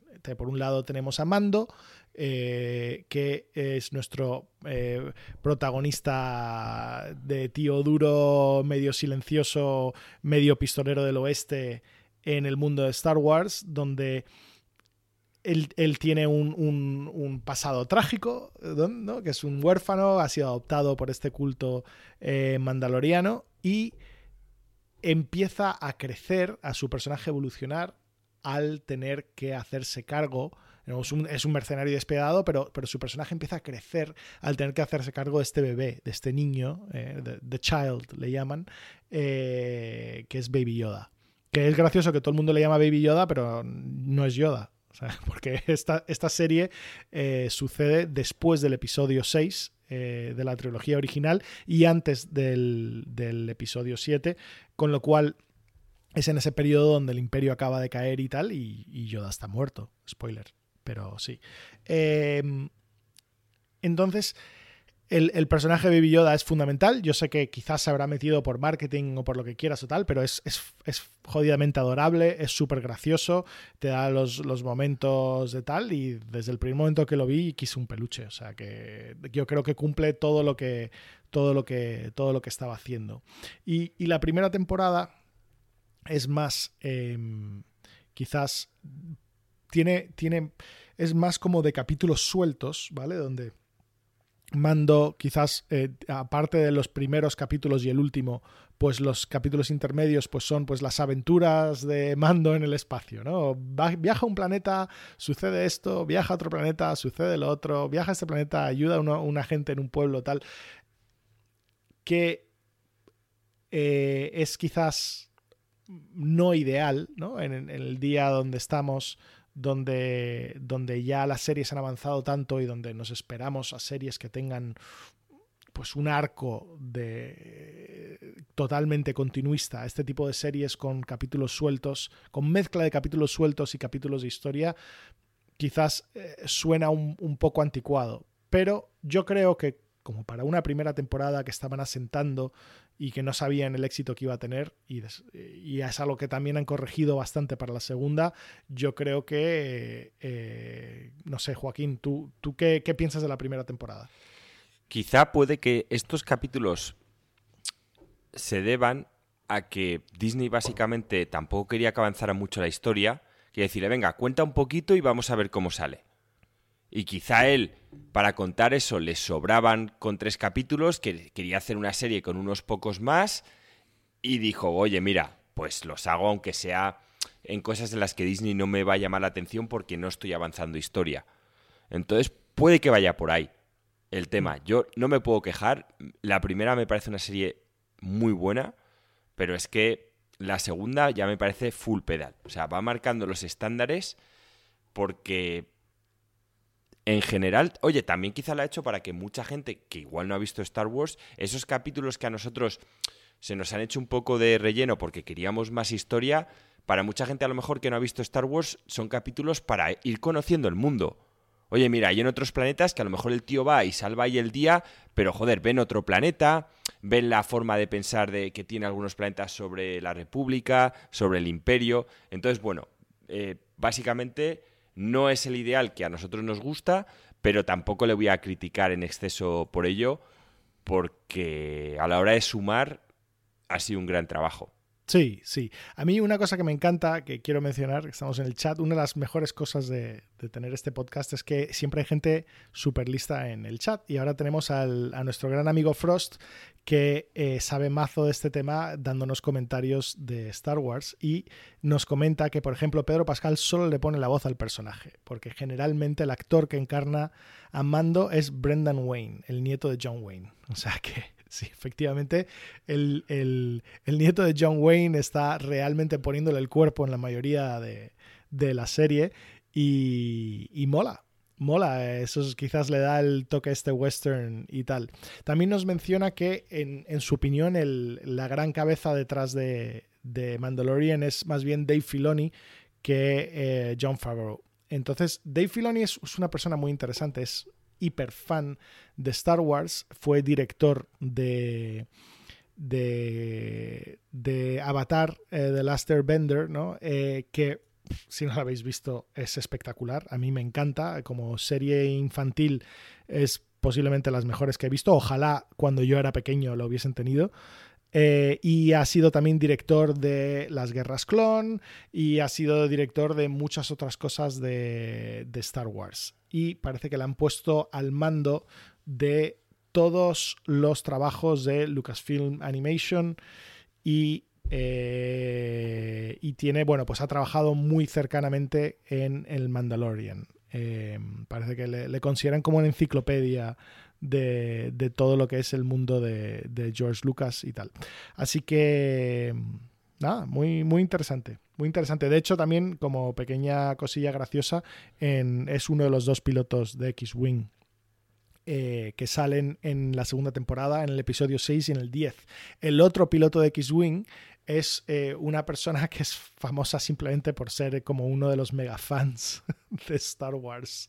Eh, es como uno de los, de los mega fans más fans que hay y, se convirtió en un tío como muy famoso dentro de la comunidad y le acabaron invitando a, participar como, como actor ¿no? en uno de los, de los, de los episodios. Es el, es el piloto que es así como un poco asiático. Eh, ya, me imaginaba que el otro era el gordo. vale. Eh, bueno, seguimos eh, con... No sé si quieres decir algo más de, de, la primera temporada. A ver, tengo que decir algo de las dos temporadas. No sé, es que esto, no sé si comentarlo ahora o guardarlo para el final, que es algo que Alex y a mí nos chirría muchísimo el mundo de Star Wars y que aquí, desgraciadamente, yo ya no sé si es porque se están riendo de eso, pero es el poco respeto que se les tiene a los Stormtroopers. O sea, ya es, ya es un tema de cachondeo. Y esto quizás se ve más en la segunda temporada, ¿no? Que en la primera. Eh, en la segunda temporada, sobre todo el episodio dirigido por Robert Rodríguez, que luego es el director eh, es el episodio donde se introduce a Boba Fett y luego va a ser el director de una nueva serie spin-off que van a hacer de Boba Fett. Em, es desastroso. O sea, em, no sé, a mí siempre me ha molestado un poco que, que, los Stormtroopers sean tan mierdas. En este episodio ya está Boba con un palo, sin armadura, sin armadura y con un palo, matando Stormtroopers a diestro y siniestro, con un palo. Digo, tío, o sea, un, poquito de respeto, macho. Es que estos eran tropas de élite del imperio. O sea, no sé. O sea, que sí, que Luke y compañía, que son como los grandes héroes de la historia, que, los puedan matar un poco como si nada, vale, pero, pero joder, no sé, darles un poquito. De hecho, yo hubiese casi preferido que los robots eh, de la segunda temporada fuesen, eh, fuesen, yo qué sé, Stormtroopers de élite o algo más. A mí el, concepto de los droides, mm, sobre todo droides mejores que humanos, nunca me ha, nunca me ha encantado. Eh, si yo prefiero, yo, yo prefiero los droides de, las precuelas, ¿no? Que, pues, que, hay muchísimos y que, que son, son bastante malucos. Y si necesitas enemigos de este estilo, ¿no? En vez de Stormtroopers, si necesitas enemigos de, ese estilo, de que, quieres que sean un montón de morralla y que los puedas matar izquierda y derecha, pues yo creo que los, droides son más interesantes. Más que para las tropas de élite. O sea, las, de élite yo creo que da más peso que sea un, humano. Pero bueno. Eh, yo creo que son manías, manías nuestras manías nuestras. A mí la, segunda temporada eh, me ha encantado. Yo creo que corrige muchísimas de las... A ver, yo no voy a decir fallos de la primera, pero, pero se nota que, tienen un poquito más de presupuesto, un poquito más de, de, tiempo, cogen todas las semillas plantadas en el primero y, hacen una narrativa como mucho más enfocada al, trayecto de, de, mando de intentar encontrar algún Jedi que pueda entrenar a, ese, ese, bebé que tiene. Eh, y, es, muy, es muy interesante, ¿no? Y, han utilizado muchos de los capítulos de la segunda, se ve que simplemente también son semillas para siguientes series o semillas para siguientes temporadas. Que si la semilla plantada de Ashoka Tano y Grand Admiral Thrawn, o sea, a mí, después de leer esos libros, eh, el cómo eh, es que ya a mí cualquier mención de Thrawn me, vuelve loco, porque de verdad que es uno de mis personajes favoritos de, toda la saga de Star Wars. Que aunque ahora sea leyendas, pues esperemos que, que, lo vuelvan a, a Que salga bien. Sí. Sí, más personajes cuando Mando se encuentra. Eh, me refiero a lo de Boba Fett y antes de eso encontrarse con, con otros mandalorianos eh, con una que aspira a volver a, a, reconquistar el planeta y ser la reina, que además es la actriz que se en Battlestar Galáctica, pues oye, mola bastante, sobre todo cuando ven que se quitan la máscara y el tío se da cuenta que, oye, que él no era el único mandaloriano, sino que dentro de ese credo había como distintas visiones y parece que la suya era de las más radicales. Y eso me, me moló bastante, la verdad. Y me gusta la tía que, han, cogido porque, vamos, en, yo creo que tiene muchos fans también dentro de, la ciencia ficción. Actúa bastante bien. No entiendo por qué en un capítulo son tres y luego más adelante cuando se reúnen solo son las dos tías. Tampoco lo entiendo, pero oye, que, me han encantado. Sus armaduras sociales me, me encantaron. Boba Fett me moló. Como luego también el tío no es un mandaloriano al uso, pero sí que sigue ciertas cosas y el tío cuando se compromete, da su palabra y dice, no, yo te he dicho esto y lo voy a hacer. Y dice, eso, sí, yo soy un tío independiente. Sí, es interesante que, es un clon. Entonces, eh, como que tiene todo este choque entre, entre los mandalorianos le odian por ser clon, pero es que yo creo que también le odian porque Boba Fett casi que era como un traidor a, a, Mandalore. Yo no sé si hay más lore de esto que no conozco por, por Star Wars, eh, Clone Wars o Rebels que no me haya visto, pero em, eh, claramente no, él, al, dar su patrón genético para, para, hacer los soldados clon del imperio y tal, pues, pues no creo que no creo que, el resto de los mandalorianos les encantase ese tipo de, movimiento. Pero sí, sin duda, a mí eh, eh, Starbuck, que no, no, recuerdo cómo se llama la chica, pero la de Battlestar Galactica, me parece una lección cojonuda como para, para la reina de futura de Mandalore, todo el, tema que hay alrededor del Dark Saber y todo lo demás me parece súper interesante. O sea, no sé, yo,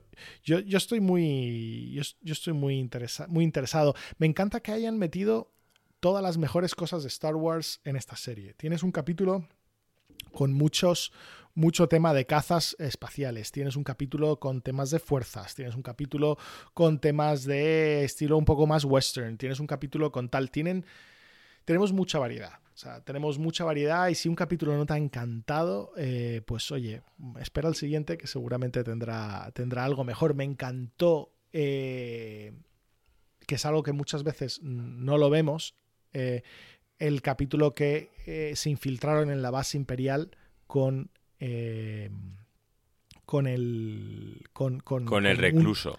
exacto, con, un, con, el, con el preso que, era realmente ex imperial. O sea, realmente no era un imperial, pero, pero te da una, una, visión un poco de lo que es estar dentro del imperio y te da una visión de, de, lo que el tío le echaba en cara, en plan de una cosa que, que también se habla mucho de los rebeldes. Digo, ¿cuánta gente murió en la estrella de la muerte?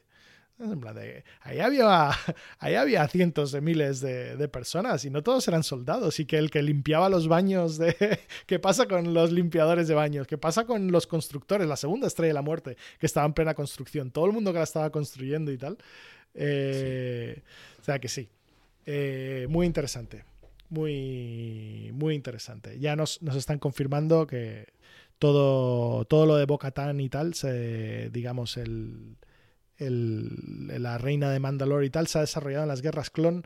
Así que eh, yo creo que ya las guerras clon está pasando a ser algo un poco obligatorio. Tanto las guerras clon como Star Wars Rebel creo que me lo voy a tener que ver. Y que la única razón que le dieron el papel a, a Katie Stackhoff es porque eh, le puso la voz al personaje de Clone Wars. Gracias a Dios, en este episodio tenemos aquí a Frost, que nos está soplando todas estas conexiones. Que es un profesional. En, la siguiente temporada de Mandalore, cuando tengan que coger a un piloto para el Stackwing, va a ser Frost. Frost, espero que lleves el símbolo que se pone aquí en los dados, el de Insert Coin Games. O, para el, o para el podcast de la temporada 3, creo que directamente invitamos a Frost y que, y que nos haga de. nos dé todo el background interesante, profundo, real de, Star Wars. Pero muy bien. Pues muy, controlado. Sí, sí, sí. El, de hecho, eh, otra cosa que, se menciona curioso, eh, las, las, chicas de las chicas que han, que han, salido me encantan. O sea, el, la, la, ex eh, soldada de asalto no imperial, sino el rebelde de las tropas de choque, ahora, busco el nombre, pero vamos que... Es, la luchadora de la... Efectivamente, es luchadora. Y la otra, la asiática, es también de Battlestar Galáctica. Sí, eh, así que es, es, brutal. Eh, me, gusta que en plan tengas a gente que son soldados que realmente lucen como soldados y es que esa, esa mujer te arranca la cabeza de un puñetazo. O sea que literal. Cuando, lo ves, sí, sí, literal. O sea que cuando lo ves y dices, sí, no, yo es como una de las guerreras más temidas, tal, la ves y dices, pues sí, pues sí, esta, esta tía tiene pinta de que, de que va a repartir. Em, así que no sé, son, son muchas cosas, muchos detalles eh, de, de, esta serie que realmente súper bien hecho súper bien hecho. Yo, yo creo que es, no sé, algo realmente obligatorio para cualquier fan de Star Wars, como hemos dicho al principio, y, bastante importante. Yo creo, por ejemplo, mi mujer, que no es nada fan de Star Wars, lo ha visto y le ha encantado.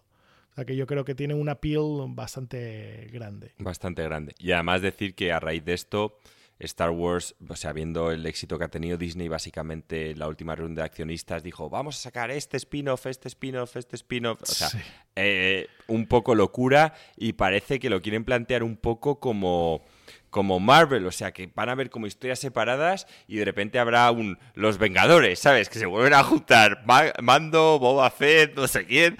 Alex, parece que ese va a ser el, el plan. Sí, sí, sí, sí.